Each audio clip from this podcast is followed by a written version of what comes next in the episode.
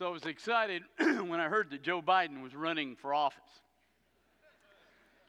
He's my favorite guy because when he goes off script, and he always goes off script, you don't know what he's going to say because he doesn't know what he's going to say. It's entertaining. I told my wife this is going to be a really fun deal. But the other day, he made a statement that uh, he got killed for. And really, the statement was right. I mean, he got slaughtered when he said, then when he first went to the Senate, there were, and there were, segregationalists from the South that were bigoted and racial. There were sitting senators, and he said I had to work with them. And so what I did, I didn't agree with them, anything they said, but I, but I did what I could to get the best deal for the country at that time. Immediately, Kamala Harris and Cory Booker went off on him, saying, Listen, you don't ever work with people like that, which is why we're in the craziness that we are in this country. We're not going to get anything done because everybody hates each other. When Obama got elected, first words out of Mitch McConnell's mouth was, Hey, uh, we're not going to give him anything he wants. You don't even know what he wants yet. But immediately we've decided he's Democrat, I'm Republican, we're done. I'm a Republican. I mean, we're just, we can't, we don't like each other. And now it's gotten completely crazy with the Colin Kaepernick Nike deal that they put Betsy Ross's flag on the back of some shoes. He whined about it, and so they took it off. If I remember right, I think she was a Quaker. She didn't have anything to do with slavery. But heaven forbid that the facts ever get in the way of hatred and anger. So we're a country hopelessly divided and Nobody sees a way out. But that's a great time for us because we have the chance to show the world something they can't get to. We're in the book of Ephesians, right? Chapter 4. Talked about those of us that lead the church, our job is to get you to a certain place where you start ministering to each other, and then Listen to what he says beginning in verse 13. Here's the direction. Once the body is edified in Christ, we're performing a work of ministry, we're, we're equipping the saints. Here's what happens look at this until we all arrive at, at the unity of the faith. We have the chance to display the fact to the world that you can only really be unified if you center around the things you have in Jesus Christ. And we have a ton of differences in here. We got homeschoolers, we've got public schoolers, we've got private schoolers, we've got Republicans, we've got Democrats. I know because I see the Facebook posts. You can't hide there. I love, I don't know what it is with us. We had some girl interviewed for one of our jobs, and we didn't hire her because she put some pretty bad stuff on Facebook, and she said, Well, that's private. Once you put it out there, I know who you are. So, we have a lot of differences. But he says one of the things that we arrive at that's really good is the unity of the faith. That is what a believer, remember, he talked about earlier, he mentioned seven things. And he says these seven things are the basis of our unity. He talks about the fact that we're, we're one body, one spirit, one hope of our calling, one Lord, one faith, one baptism, one God and Father over all. Listen, all those things are true for anybody that knows Jesus Christ. I don't care where you've come from. I don't care where your skin color is. None of that matters to me. What matters to me is do you know Jesus? And if you do, then there has to be unity because we're all locked around the same beliefs inside this book. We're locked down there. My first church, small church, 30 in worship, really small sanctuary. There's a lady in town, single mom, who was not known for her uh, integrity. She had a daughter, I can't remember, 14, so stole a car, tried to run away from home, caught her, brought her back. Judge got her in the court and you can only pull this in East Texas, okay? But the judge looked at her and he said, I'm going to give you two choices. You can go to juvie or you can go to church. Which is it? Church. I love God. So he said, Where do you want to go? I need to know. She said, I'll go to the Baptist church on the hill, which was my church. So she came, had a huge impact on her life. About a week later, she stole another car. And they arrested her again. She never came back, but her single mom, who again was had a horrible reputation in the city, began to attend everything we had. This is a rural East Texas church, so you have Sunday morning, Sunday night, Wednesday night. So she comes forward one Sunday morning. She told me, she said, Saturday night I took the quarterly, the Sunday school quarterly you gave me, and I read every verse on every page in the entire quarterly, and I want to surrender my life to Christ. Man, great moment, right? And I'll always be appreciative of the fact that she was so caught up emotionally in the moment that she didn't hear one of my ladies, she and her husband, always there, second row. She didn't hear her say loud enough for everybody else in the church to hear, I can't believe we're letting that riffraff in here. Here's the Bible's position we're all riffraff. So there's nobody that doesn't need Jesus. And so anybody that comes to Jesus is now my brother and sister. There's an equality there, and we have a unity of faith based on what we believe about this book. I don't care if you're a Democrat, I don't care if you're a Republican, I don't care if you're independent. I care if you're Auburn, but everything else.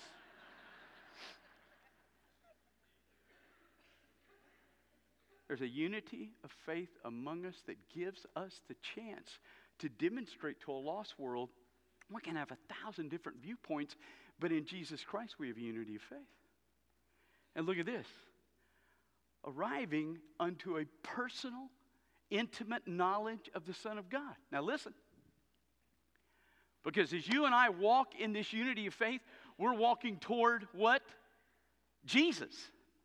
So the end result of that is we unify in our faith, we're going to experience Jesus Christ. That's what the Greek word means. It doesn't mean I know about him, it means I actually intimately know him. So I'm going to walk toward Jesus and we're going to experience him together in the room. That is the second part. So the unity of our faith. Now listen. Social justice.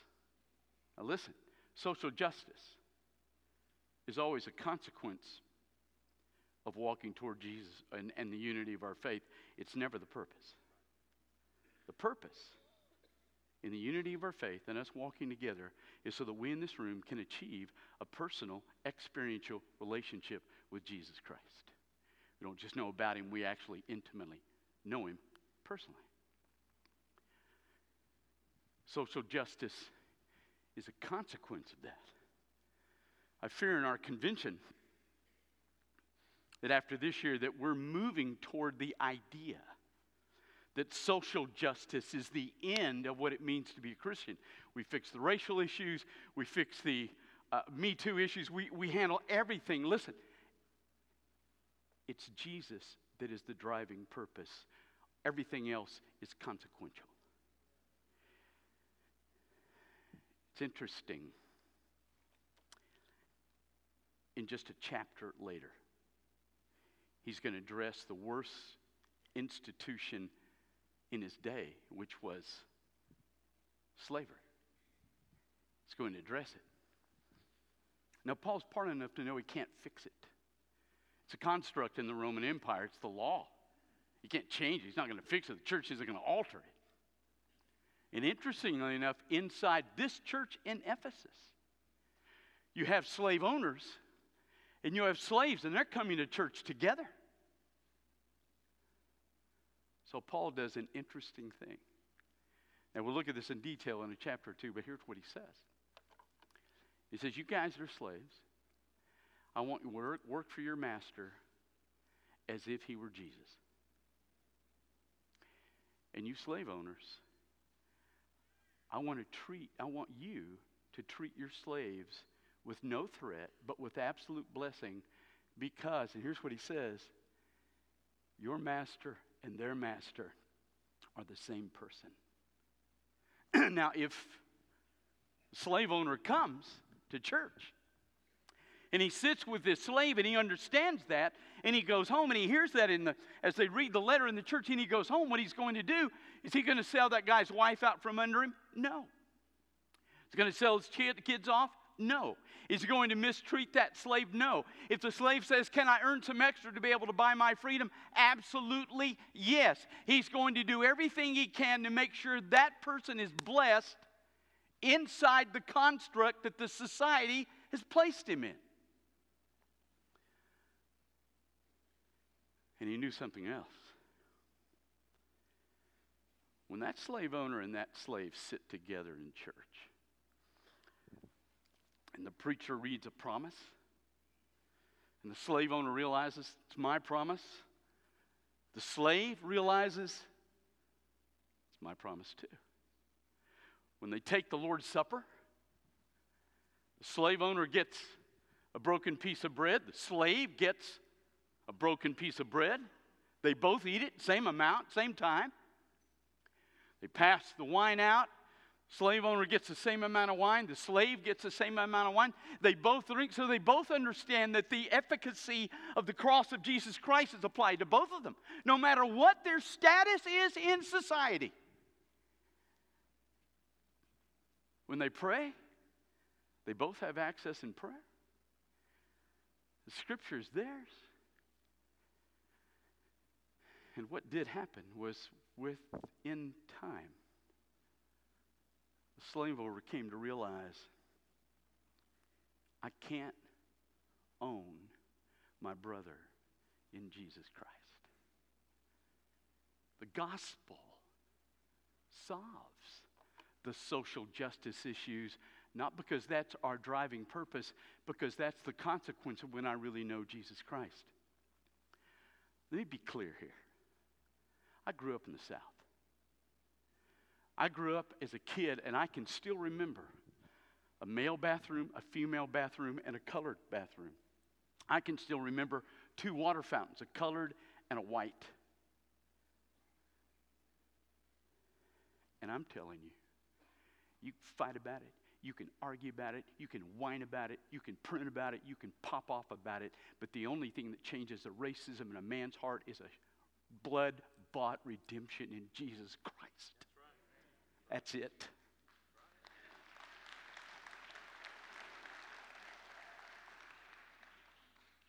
So we're going to be unified. We're going to walk toward an experience with Jesus. And look at this. If we do that, it results in, look at what he says, a mature man. Now, what's maturity, really? Now, I think it's time we understand this, okay? What is it to be mature in Christ? Does it mean you cry really well in church when we sing worship songs? Does it mean you have seven Bible studies under your belt this week? Does it mean you know more Bible than the preacher? What really does it mean that you're mature in Christ?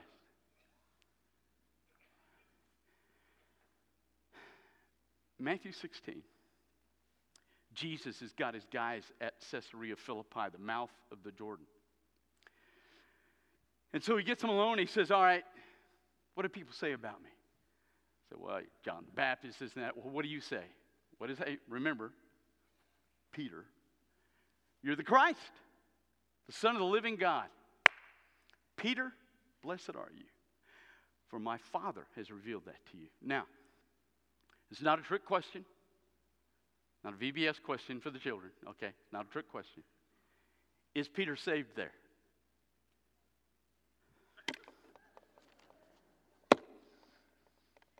Okay. Y'all are, you hear a couple of people going, yes. Yes. He believes in who Jesus is. He's saved. Lock those doors. We're staying late today. but it's not maturity yet. This is maturity.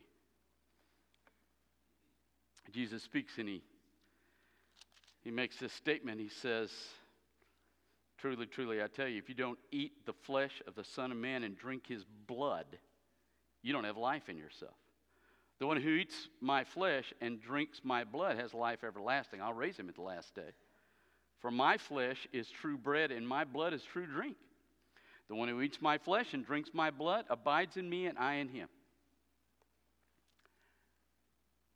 He had 15,000 people following him when he made those statements. After he finished them, it says this After this, many of his disciples went away and no longer walked with him. And then Jesus turned to the 12. He ran off 15,000 people. He's got 12 values left. Now listen, because here's maturity. Do you want to go away too? Simon Peter answered and said, Lord, where would we go? To whom would we go? You have the words of eternal life, and we have believed that, and we have known that you are the Holy One of God. Now listen. Listen.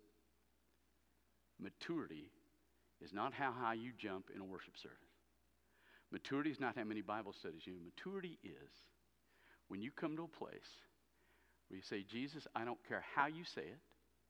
I don't care what you tell me to believe. I don't care what you tell me to do. I am on board because I'm sure of who you are. That is maturity. What happens as a result of that? I love this. And then he says, we wind up as a measure of the stature of the fullness of Christ. Listen. In this church, I don't care who you are, riffraff or Democrat. That came out bad, didn't it? riffraff or Republican, we'll, we'll fine tune that later. We have editing services, we'll take care of that. We're going to be unified around our faith. We're going to experience Jesus Christ. We're going to reach maturity so that we can show off the fullness of Christ to this world. When you get here in maturity in Christ, then you don't want any decision in your life that would short circuit his fullness. And you want every decision in your life that will authorize his fullness.